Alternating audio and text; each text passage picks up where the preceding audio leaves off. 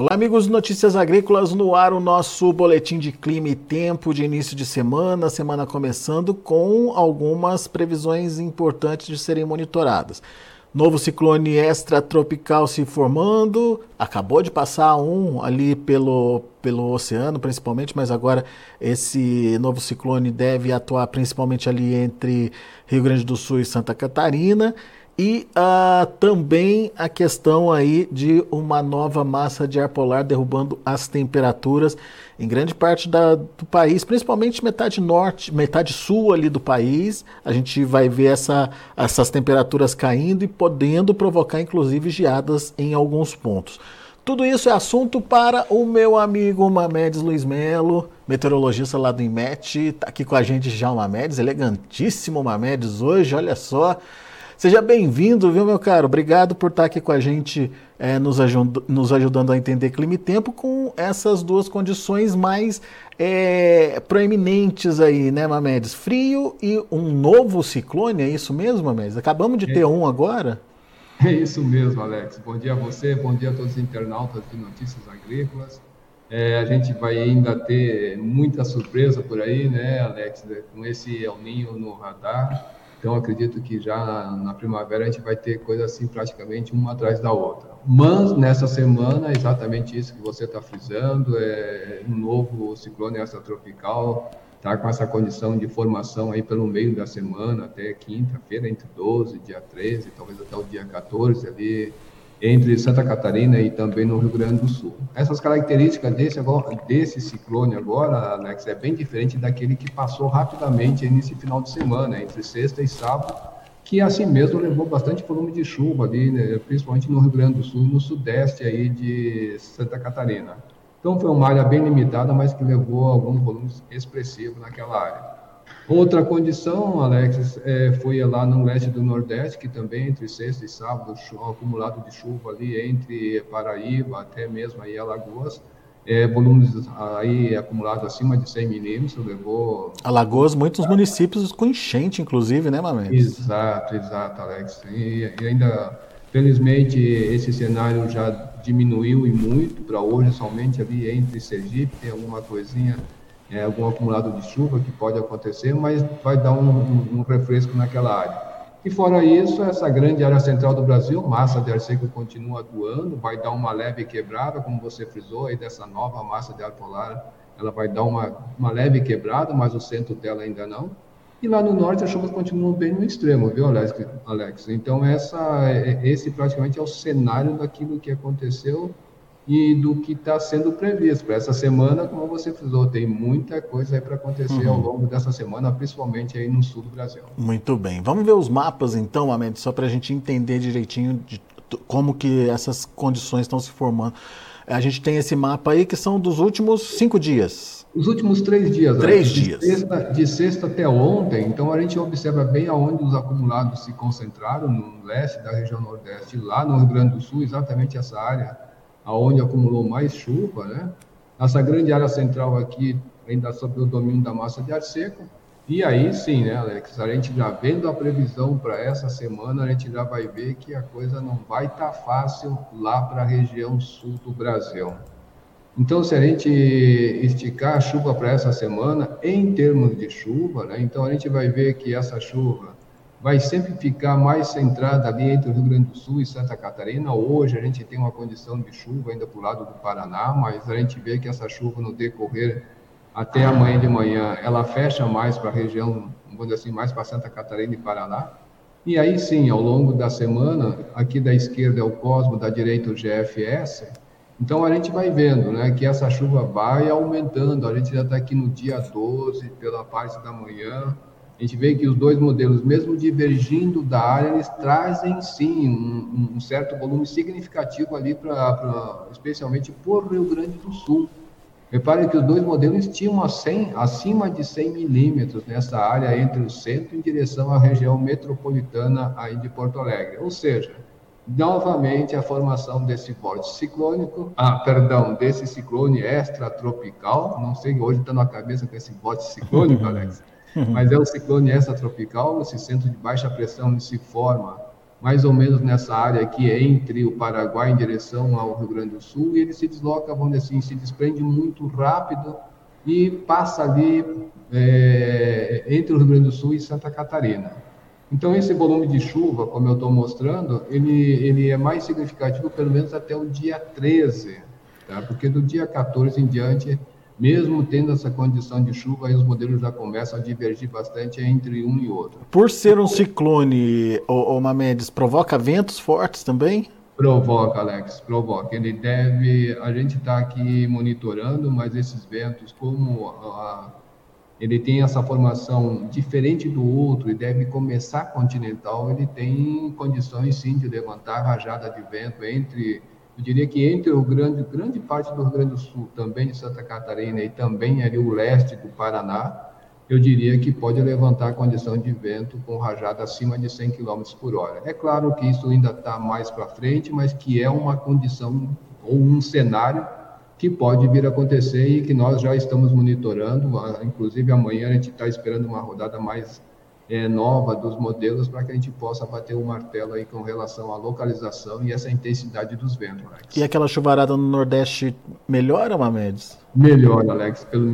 Felizmente ali para eles vai dar um refresco, né? Então, é uma leve trégua. A gente está vendo já indo praticamente para metade de julho, ou seja, está indo já para o final da quadra chuvosa deles, mas pelo menos para essa semana parece que eles vão ter pelo menos um, um, um assim, uma calmaria ao longo dessa semana. O que vai pegar, sim, é claro, e já vem acontecendo, como não está chovendo, a tendência da umidade relativa do ar aqui nessa parte central do Brasil é de ficar aí abaixo dos 30% ao longo de praticamente toda a semana. Ah, muito bem, vamos lá então, Mamedes. Ah, isso, isso é a condição para essa semana, né? Se a gente. É, ah, e você disse que essa semana ainda tem uma massa de ar frio, né? Onde que essa massa vai, vai chegar, Mamedes? Vamos aqui, olha só, Alex. Aqui eu tenho uma tendência da temperatura. Então, o azul indica mais frio, o azulzinho clarinho e esfriando né, bem mais em direção ao azul mais escuro. Ao contrário, né, do amarelinho até o vermelho é que está esquentando. Então, a gente observa que após essa passagem desse, desse ciclone, essa tropical. Ali para o dia 13 só, também. Estamos então. aqui no dia 12 à noite. Tá. Então, a, nesse dia, ele, ele ajuda, né, vamos dizer assim, a empurrar esse ar frio aqui para o interior. Só que resfria bastante. É, é verdade. Para entre o Mato Grosso do Sul, Paraná, até exceto o extremo sul é do Rio Grande do Sul, mas eu acredito que aqui também vai esfriar. Queda o quê de temperatura aí em torno de 10 graus, Mamedes? Olha, está dando uma diferença, Alex, né, de, de, aqui pelo centro até realmente acima de 10 graus é, aqui né? entre o Mato Grosso do Sul e Paraná. Mas no geral ele fica ali entre 8, 6, é, entre 10 e 6 graus essa diferença, mas que vai cair. Agora, o bom, vamos dizer assim, da, dessa história é que ele é um frio que passa rápido. Ele vai atingir aqui parte da região sudeste, especialmente São Paulo, que deve né, receber essas temperaturas mais baixas, ali na Serra da Mantiqueira. Mas já no dia 15, praticamente, esse frio vai embora. É, a gente a percebe, né, Mamés, que ele chega até lá em Rondônia, né? Sim, sim, sim. É, nós, os modelos divergiram bastante daquela previsão da semana passada, onde esse frio chegava até o sul aí do Amazonas, pegando Acre e Rondônia. Só que agora não, na verdade ele, ele atinge mais ali Rondônia e Mato Grosso, mas que não deixa de não ser caracterizado o fenômeno friagem, né? porque quando pega o oeste aqui do Mato Grosso, também parte de Rondônia, a gente pode dizer que está no radar aí uma segunda friagem deste ano. Estou vendo ali que o sul de Minas está na rota do frio. Tem risco de geada aqui para o sul de Minas? Olha, Alex, tem, tem, mas uma, assim, uma condição de geada mais fraca. Se eu for olhar aqui o mapa da esquerda, que é um mapa que me indica onde poderemos ter geada, olha, dia 13, quando passou toda aquela chuvarada, dia 13 para dia 14, limpa, e há uma tendência dessa geada ocorrer é, é, é, praticamente em grande parte aí do Rio Grande do Sul, Santa Catarina e também no Paraná, exceto o litoral. Até uma condição de geada forte. A gente está vendo que próximo de General Carneiro tem ali uma condição de geada forte. Então, a massa, depois que ela pegar o centro dela aqui, vai, vai derrubar bem as temperaturas, como a gente viu. É, né? E aí, depois do dia 14, sim, aí já começa a levar uma condição de frio, como a gente viu ali para sudeste de Minas, parte aqui de São Paulo com essa chance né, de, de, de, uma geada fraca aqui na Serra da Mantiqueira, até mesmo aqui no Vale do Ribeiro, acredito que alguma coisa pode acontecer. Só que, é como eu falei, né? Um dia só, dois e depois ela vai embora. Passa rápido, né? Passa rápido. Ô, ô Mamedes, é, você quer mostrar alguma coisa mais? Desculpe. Não, eu só ia dizer que somente na, na, na região sul ainda que se estica um pouquinho mais essa condição aí de de geada, né? Boa. E, e, se a gente esticar um pouco para frente, a gente vai ver, né, que realmente os maiores volumes de chuva estão esperados nessa semana, tanto lá para o Rio Grande do Sul como boa parte aqui do Brasil. E aí sim, né, na outra semana lá do dia, onde assim na segunda quinzena em diante, essa chuva ela volta a acontecer alguma coisa ali na, na no, no, litoral da região da, da região nordeste e alguma parte mais no extremo lá da região norte, principalmente lá no estado de Roraima. É, e essa mas aquela continuará firme e forte. Isso que eu ia falar, aquela massa de ar seco ali está persistente, hein, Mamedes? É, e a própria circulação dos ventos, né, Alex, a, tende a, a, aqui dos níveis médios, nos níveis médios da atmosfera, uma circulação ciclônica força isso aqui, não deixa nada migrar para o interior, né? Muito pelo contrário, reforça os jatos de baixos níveis, que são os ventos aí em torno de um quilômetro e meio, mais ou menos, de altura nessa área da, da Bolívia, contribuindo com essa umidade em direção lá para a região sul do Brasil. Muito bem. Mamedes, uh, nós temos ainda dois minutinhos aí. Deixa eu ver se a gente consegue responder aqui a participação do pessoal. Renato Martins, essa onda de frio prevista para chegar essa semana deve ser de, de curto período. Modelos meteorológicos apontam aquecimento de temperaturas a partir do domingo para o norte de São Paulo. É isso mesmo, Mendes?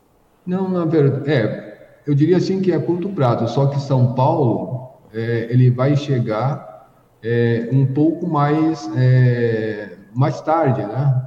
Como eu vou mostrar aqui, olha só. Para a região sul do Brasil, já no dia 12 para o dia 13, já começa a cair bem a temperatura. Não quer dizer que aqui não possa cair, se tiver uma condição de tempo aberto, limpo, então sempre aquela amplitude térmica, de manhã mais frio, de tarde mais quente, vai acontecer. Mas já no dia, aí na madrugada do dia 14, esse frio chega com tudo ali em São Paulo. Aí pega essa área dele, é Triângulo Mineiro, mas reparem, isso aqui dia 14, no dia 15 ele ainda mantém um pouquinho frio na madrugada, mas de tarde esse frio já, esquenta, embora. né? É. é, é, coisa rápida então, Renato. Não... É rápido. Eu diria que ainda fica o dia 14 frio, podendo já no dia 13 à noite já pode acontecer alguma, algum friozinho já ali para aquela área. Dia 14 é o ápice e na madrugada do dia 15, depois o frio vai embora. Né? Bom, o Paulo Trimigliosi quer saber como ficará o tempo para o nor noroeste paulista, região de São José do Rio Preto. Só vamos ficar com frio ou teremos chuvas também, Mamedes? Pergunta ele. Olha, a princípio o que os modelos vêm indicando, Alex, é, é, é mais frio e aquele tempo mais fechado, né? Eu diria assim, é, não chuva, mas aquele é, eu diria assim, um nevoeiro, talvez um chuvisco, aquela cara de inverno mesmo, aquele tempo mais cinzento, né? Porque conforme a massa, essa massa de ar frio vai migrando aqui pelo interior do Brasil, com, com toda certeza ele vai levantar é, nebulosidade. Por enquanto, nada de chuva, somente nevoeiro, alguma neblina e um tempo mais fechado, mas nada de chuva, e sim o frio predominando. O Hélio Júnior pergunta qual será o efeito dessa frente fria associada a esse ciclone no nordeste de Minas. Chega para lá? Não chega não, né, Mamedes? Não, não, não. Lá para ele está tranquilo, está de vento e pouco. O que, o que vai influenciar esse ciclone, sim, é mais para a região sul do Brasil, especialmente o Rio Grande do Sul. Aí depois, quando essa massa de ar é, mais frio for migrando, a gente diz uma alta uma alta pós-frontal, né? então ela vai ter uma, uma parte dela chegando aí pela, pela região sudeste, e aí pode levar, sim, para ele um frio, um nevoeiro, um chuvisco, alguma coisa desse tipo, não está descartado lá no final de semana, acredito que lá para o dia 15, dia 16. Boa. Para finalizar, Mamedes, o nosso amigo Rodrigo lá de Brumado quer saber quando que volta a chover lá na região dele, sudoeste da Bahia. Olha, ali ali tá difícil a chuva para os próximos dias, viu? A chuva ali, ela pode ainda acontecer, mas é uma coisa muito fraca. Eu diria assim que as chances são mínimas para acontecer a chuva ali para ele. Quando essa massa de ar mais frio, essa, essa pressão alta pós-frontal realmente ter essa migração aí pela região sudeste, pode levar alguma nebulosidade para ele, talvez nevoeiros, algum chuvisco, mas nada de chuva aí pesada, por enquanto, para Brumada, que o pessoal de Jequitinhonha também, que liga bastante, ainda não tem essa condição de chuva mais volumosa ali para eles, não. Só frio. Frio sim pode acontecer. Muito bem. Pessoal, muito obrigado vocês conectados conosco aqui pelo chat do YouTube. Não se esqueçam de se inscrever no canal, não se esqueçam de deixar seu like. O like é importante para ajudar a gente a distribuir melhor as nossas informações e a notificação vai te ajudar a ser informado sempre que uma média estiver aqui com a gente, sempre que estiver fazendo a previsão aqui para vocês. Meu amigo, obrigado por nos atender. Corre lá para sua reunião. Grande abraço para você. Até a, a, a sexta-feira. Sexta-feira a gente se vê de novo. Exato. Peço desculpa, Alex, mas devido a essas condições que a gente acabou de frisar lá para a região sul do Brasil, então, é, Defesa Civil, Senado, a gente vai entrar numa reunião agora para exatamente ver esse cenário, o que, que pode acontecer, para que se tenha um planejamento né, antecipado é, especialmente lá para o Rio Grande do Sul. É isso. Grande abraço, uma ótima semana a todos. Prevenção é tudo. Obrigado, meu amigo. Até a próxima se Deus quiser. Tá aí Mamedes Luiz Melo uh, trazendo as informações do INMET, Instituto Nacional de Meteorologia. Tem aí um combo importante para acontecer ao longo da semana. Tem é, ciclone extratropical, ventos fortes, chuva forte lá para o Rio Grande do Sul e Santa Catarina. Uh, a secura permanece ainda na faixa central ali do Brasil. Tem nova massa de ar polar chegando, que deve derrubar temperaturas entre 6 e 10 graus. Uh, no, no sul do Brasil, pegando ali parte do Sudeste, pegando o Mato Grosso, inclusive chegando até Rondônia, sul de Goiás, enfim, metade sul ali uh, do mapa com risco é, de quedas fortes de temperaturas, em algumas regiões até com riscos de geada, mas aquelas regiões que a gente já sabe que é normal quando essas massas é, de ar polar se intensificam, é, principalmente nas serras gaúchas, Serra da Mantiqueira, enfim, é, mas nada que comprometa muito lavouras em desenvolvimento não. Então, Uh, vamos acompanhar ao longo dessa semana as notícias do clima. A gente agradece a sua atenção e a sua audiência. Só lembrando que já estão abertas as votações aí para o prêmio Melhor História de um Agricultor. Lá no Notícias Agrícolas você consegue acessar as cinco histórias finalistas, muitas histórias boas, mas as cinco finalistas foram apontadas pelo nosso time de embaixadores aqui do Notícias Agrícolas e dessa forma é, você já tem a possibilidade aí de votar na sua preferida. É só entrar no site, votar, corre lá Uh, dá tempo ainda, até o próximo dia 26 estaremos com a votação aberta para você escolher a sua melhor história de agricultor, combinado? E tem recado do nosso patrocinador. Vamos lá? Você já conhece o Acessa Agro? É a plataforma de benefícios da Singenta. Nela você ganha pontos através da compra de produtos da empresa. São mais de 3 mil itens que vocês podem trocar aí pelos pontos conquistados. Vá agora ao acessaagro.com.br, esse endereço que você está vendo aí na sua tela e conheça mais detalhes. Se você é agro, acessa. Até daqui a pouco, a gente volta com as informações do mercado do boi. Continue com a gente.